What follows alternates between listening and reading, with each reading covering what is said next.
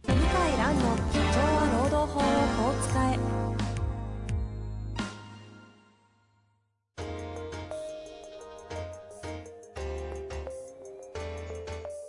法律の下で展開されるビジネスの世界ポッドキャスト「社長は労働法をこう使えば」弁護士の向井蘭が経営者の立場に立って経営者が知っておくべき労働法の基礎だけでなくビジネスに関する法律の問題を分かりやすく解説しますこんにちは、遠藤和樹です。向井蘭の社長は労働法をこう使え。向井先生、よろしくお願いいたします。よろしくお願いします。さあ、今回も第3回にわたる同一労働同一賃金の事件はね、取り扱っていくことに、結果的になっているというこの実態が存在するわけですが、はい。えーまずお伝えすることは、柿椿チャンネル、YouTube をご登録くださいということお願いしま。す。なんで今後すも頑張りますんで、いろいろ。いやいや、ぜひね、そちらの方もはい映像見ながらできると思いますんで。はい。そっちにはもうま、丸め、まとめて解説あるんですかねえーっと、書き、そうですね、あの、えーっと、この自事件主セミナー、はい。はいこの事件の解説を、平野、岸田、向井で、えーっと、1時間40分ぐらいで録長画っ。したもの。 そう、はい長っ。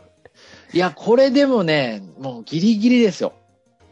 ギリギリ。。やっぱ専門家たちに対してやろうとするとそうなるんですねギリギリ。えーもうほんと、詰めに詰めて。はあ。私、時間守ったんですけど、あ、伸びた、伸びたやつがいるんですね。うん、伸びた人伸びた勝手がですが岸田弁護士が一番伸うん。びたまあ喋るのね、得意ですからねそ。う岸田先生。えー伸びましたね。うん。あ、いやいや、までも、まあ、あの、すごい分かりやすい解説ですよ。本当ですか。ぜひね、そちらも合わせて見ていただきたいのと、あ。ぜひぜひぜひこの番組も、あの、油断しますとまた伸びてしまいますのでね。そうですね。はい。前回は、えっ、と、日本郵便事件事件の、あのの、各種手当の各ね、種手当と休暇ですね。休暇についてやってきて、なはい謎の相応に継続的な勤務が見込まれているさすが覚えたんですね。ねそのただ明日になって忘れてますけどね。パワーフレーズを。だってこの言葉をですよ、ググってみたんですよ。はい。はい。相応にと。やってったら、あの、に3番目と5番目ぐらいに、あの、柿椿経営法律事務 所のニュースレターと、いつ 5, 倍5位に関しては向井先生の、あの、ツイッターツイがッねターですね。いやー。すごいですね。すごいね。うんあの、実はあのニュースレターはもう数日前ですからね、3日前かな、アップしたの。あ、そうなんだ。やっぱ本当だ Google って、ああ、優秀ですよね。本当だ、本当だ。もうすぐ拾っちゃうんですね、ちゃんとね。まあ、それだけ結構シェアもされてるってことでしょうけどね。そうすごいですね。まあ、という中においてですね、今回は、はじゃあ、賞与と退職金を取り扱ったメトロコマース事件と、はい。もう一つですね、そうですね。いきたいと思います。はい。どっちからいきますかはい。大阪医科薬科大学から。あ、いじゃあ、まお願いいす。たします。はい。2つありまして、賞与と、死傷病による欠勤中の賃金っていう、まあ、どもうはっきり言うと病気休暇ですね。うんうん。あの死傷病による欠勤中の賃金と同じですね、日本郵便とですね。はい、であの、まず日本郵便と何が違うかっていうと、仕事の幅が違うんですよ、ほうほうほう。全あ然。の正正社員の人いるんですよ、なるほど。同じ職場にいるんですけど、え仕事の幅が全然違ってて、まあ、ご本人はあんま変わんないとおっしゃってるんですけど、えなるほど。裁判所とその学校法人からすると、あのだいぶ違うと。なるほど。言ってて、で、特に、その、まあ、いわゆる、あの、原告の方はですね、庶務、総務事、総務事務なんですよ。うんうん。こう、なん、なんですかね、お、まあ、お茶出しはなかったかなあのそういう必勝業務、スケジュール調整とか、はいはいはあと、あの、仮払い金の生産とか、い。なるほど。そそういう、あの、交通費の生産とうか、ん。あまあ秘書総務的なイメージ秘書総務的な仕事が、まあ、こまごまといろいろあって、まあ、はいそれはそれで大変なんですけど、で、正社員の人はそれプラス、あのー英文の医学論文の編集とか、うんいきなり高度いいきなりすごいでしょ、だな。うんあ、と、その、なんか、毒劇物の管理とか、 ほうほうほう。あと、その、なんか、病理解剖ってあるらしいですね。はい確か。はいはい。で、要するに、亡くなった人の、ほら、体を医学的にこうあるじゃないですか。ええええええ検体って言って。あるんですよ。その、医学的に研修のために使わせてもらうってあるんではすい、ね。はい、は医い。学部生のためとあか、りますよね。そう。それね、当然遺族の方に承諾もらったり、うん、うんあの、報告しないといけないんですね。しいけないらしいんですけど、その対応したり、うん。ななかなか、あれですね。はい。ほうほうほうなかなか大ハー変なドで仕しょ事だなと聞いただけでも思う。で、プラス、はい正社員なんで、ええあの、別にその仕事だけじゃなくて、出向したり、いろんなところに、あの、配置転換あるんですよ。うんうんで仕事突然変わったりするんですよ。うん。なるほど。だから経理もあれば、維持課もあるし、うんうん。えー、場合によっては病院の中で、あの、なんだっけかな、忘れちゃった。いいろんな勤務の幅が結構広いんですね。はい。まあ営業、営業的な仕事もまああるでしょうね。対人接触が必要なね。あると思うんですけど、はそいその可能性はあるんですけど、あの、赤いとしてはないんですね。もうずーっとそればっかりなんですよ。これ、これ論点がそもそも同一労働、同一賃金じゃない話になってませんうん。いやいや、あの、そうなんですよ。だから、ちょっと、とこ、この方に罪はないんだけど、僕からしたら、な、なんでこの人を訴えたんだろうっていうのは正直おー思いましたね。はいはい。全然違うよねっていう。けど、そんなものが上告で最高裁まで行ってるわけでで、すよ。これが、やっぱり最後まで響きまして、で、なんでこの人を訴えたかっていうと、実はこの人もね、内心は分かってんですよ。仕事違うって。はいはいは全く同じとはさすがに彼女も言ってなくて、い。なるほどで、。なんでこれ問題になったかっていうと、記者会見で言ってたんですけど、ボーナスの季節になると、正社員の人が、いや、私このぐらいもらったとか言って、はいはい。何十万もらえるらしいね。なるほど。年間4.6ヶ月ってのは大体決まったらしいんですよ。はいはい。で4.6だと月給30万だと年間140万、 4.6ってすごいですね。すごい、えあーあ130まあ、まあ140万近いですねはい。で70万とかね夏冬でアルバイトの人はゼロらしいんですよで、ね。はい。でこれが一律らしいんですね4.6ヶ月っていうのはうんうんで契約社員ってまた別にいらっしゃるんですけどもフルタイムで働いてる、その人はねその8割もらえるらしいんです正社員うん。ああ。のはで私はゼロいはい。 10割8割ってきてゼロっておかしくないと私も働いてんだよっていう、ん訴えなんですよ。なるほど。で、大阪高裁は、なんと6割、10ときて8ときたら6だろうってことで、6割払えで逆転勝訴したんですよ。なるほまあ、いかにも適当ですけどね、18とかうんみたいな。で、これどうなんだろうと思ったんだけども、最高裁非常にシビアにして、仕事が全然違うよねっていうのをやっぱりやたら強調してましてですど。ね。はいはいはい。で、仕事違うし、で、あなたに、まあ、これはね、気使って書いてなかったけど、2年しか働いてないでじゃないのみたいなはあはあはあ。ニュアンスなんですよ。えというのは、あの、賞与って、例えば、証券会社とかだったら、営業職員だったら、自分の売り上げとか利益にこう連動してもらうじゃないですか。えええ。うんうんうん。でも、日本の会社ってそういう会社少なくって、はいはい。まあ、正社員の功労報酬っていうか、まあ、正社員であればもらえちゃうみたいなとこありますよね。ありますね。ねえで、やっぱりボーナスゼロにしちゃったら辞めちゃう人もいるじゃないですか。はいはいはい。だから人材確保とか、あとこう、なんていうのかな。まあ、今後もよろしくね、みたいな。うんあの、こういう、こう、曖昧なニュアンスいっぱいあるじゃないですか。まあまあいっぱいありますよね。あの、そう明文化されない、こう。明っ文化されてないけど。ってなると、はい、この人は、ちょっと全然仕事違うし、で、正社員はですね、この要するに庶務業務からどんどん外してんですよ、この大学は。大学もおそらく、まあ、経営がそんな楽じゃないから、正社員の人はもっとこう、難しい仕事にこう集中的にやってもらうようにこう外してんですね、庶務業務から。だから正社員はいるんですけど、近くに。4人しかいないの、確か。比較するよ対象が。で、ほとんどの正社員って違う仕事やってるんですよ、全然な。るほど。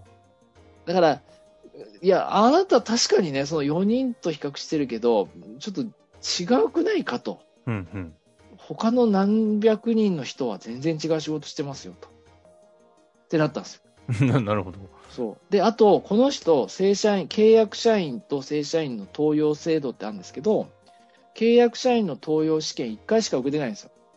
だはかあらこれ、う受かればもらえちゃったんですよ。。はいはいはい。ボーナス8割ね。なるほど。だけど、2年しか勤務しないし、1回しか受験してないんですよ。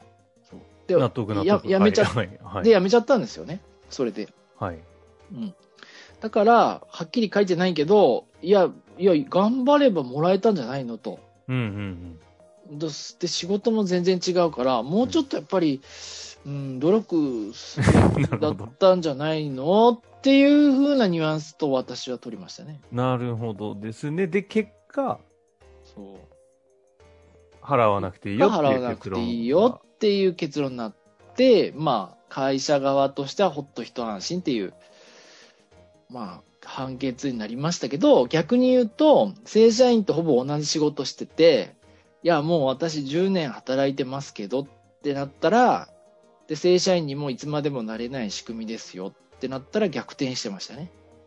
ってことですね。ですねああ、ってことは、これロー、ドイツロード、ドイツ賃金の話で文脈で語られる事件になってますけど、あの、ちょっとなんかそこじゃなくないってとこで今回。そう。入り口でね、ちょっと気の毒なんだけど、入り口で切られちゃったんですよ。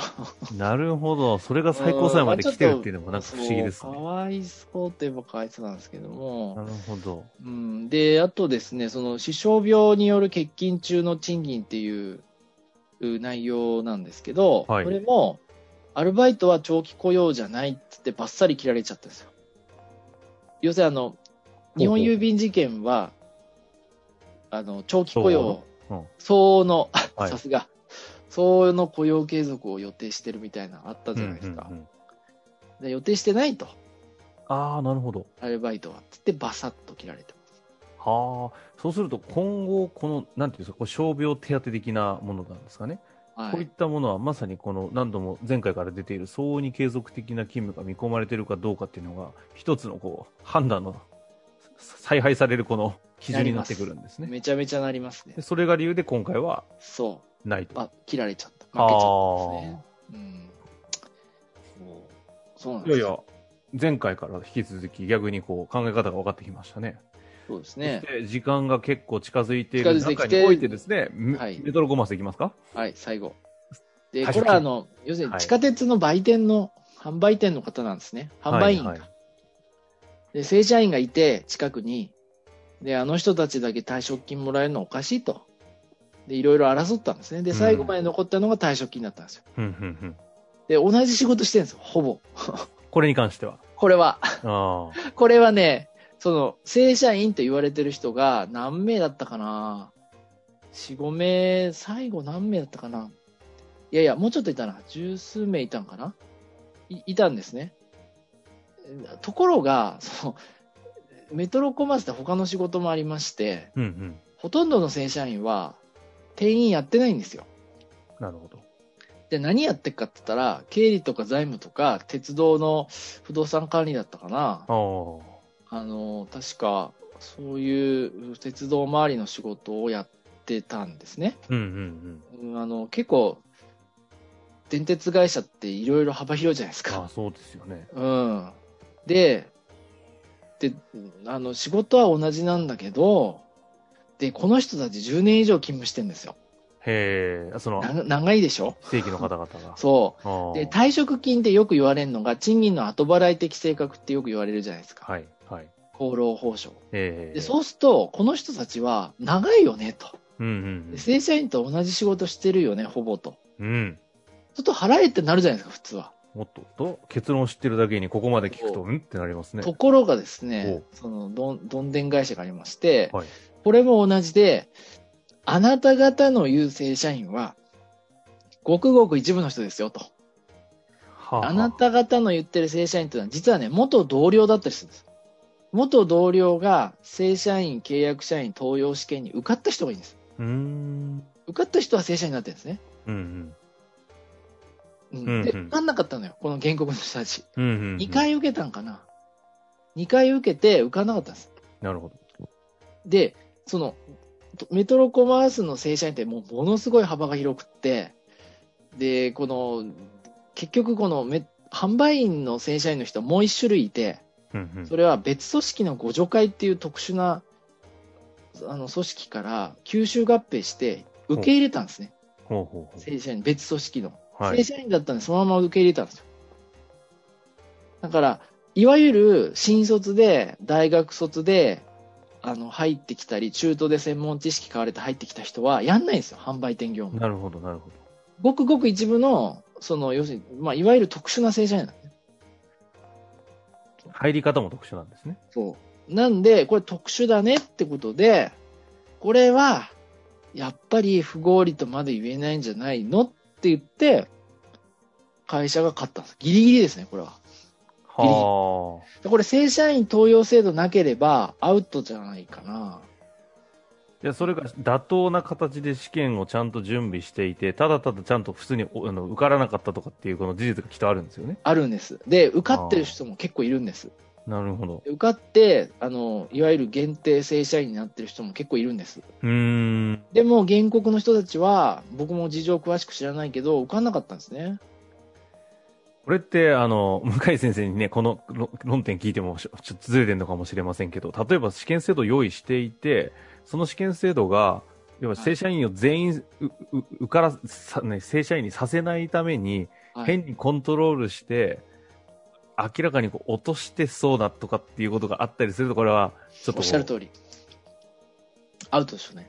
ああ。負けただか可能らち性ゃ高いんと公平な場を、機会としても機会こもちれゃんとは作もっうて、あの、公平な場があったと認定されてますね。そういうことか。はい。ということなでる、ほど。時間がギリギリになってしまいましたがえ、えええええ。以上になります。これをまとめて最後行きますと、はい。この各事件で言うと、まず今の話のメトロコマースの方の退職金の考えについては、はい。これもう実質ドイツ労働だよねと、ドイツ賃金でいいよねというようなものだけれども、はい。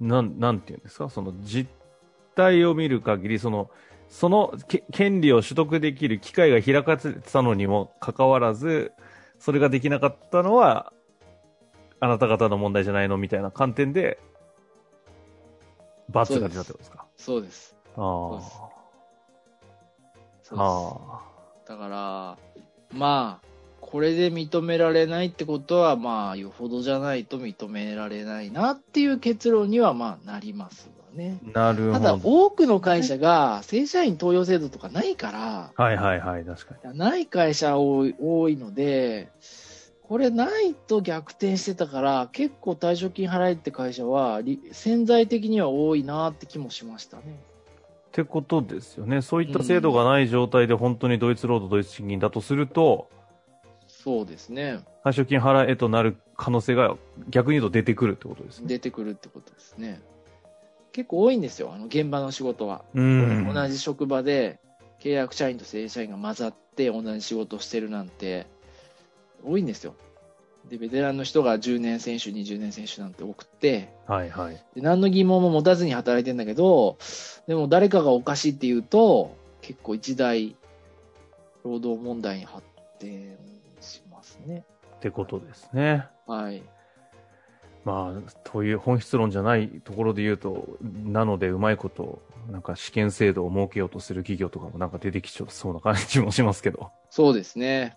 いやー、本当まあ、いろいろこれからも増えるとは思いますけど。そういうことですうね。んまあ、とう、いうわけで、はい。一旦この3つの事件の詳細にわたる解釈をね、お伝えさせていただきましたので、はい。まあ、引き続き質問がありましたらぜひお待ちしておりますし、何はか更新されるようなね、運用上いろいろ伝えていきたいことがあれば、またはい改めて会を作りたいと思いますので、はい。一旦この会話をもってドイツローとドイツ賃金の事件の話は終わりたいなと思います。よろしいですかねはい、大丈夫です。というわけで、向井先生、ありがとうございました。ははい、ありがとうございました。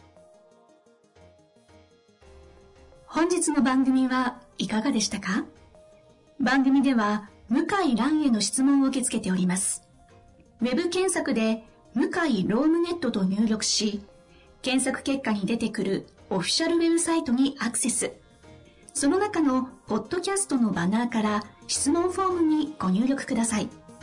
たくさんのご応募お待ちしております。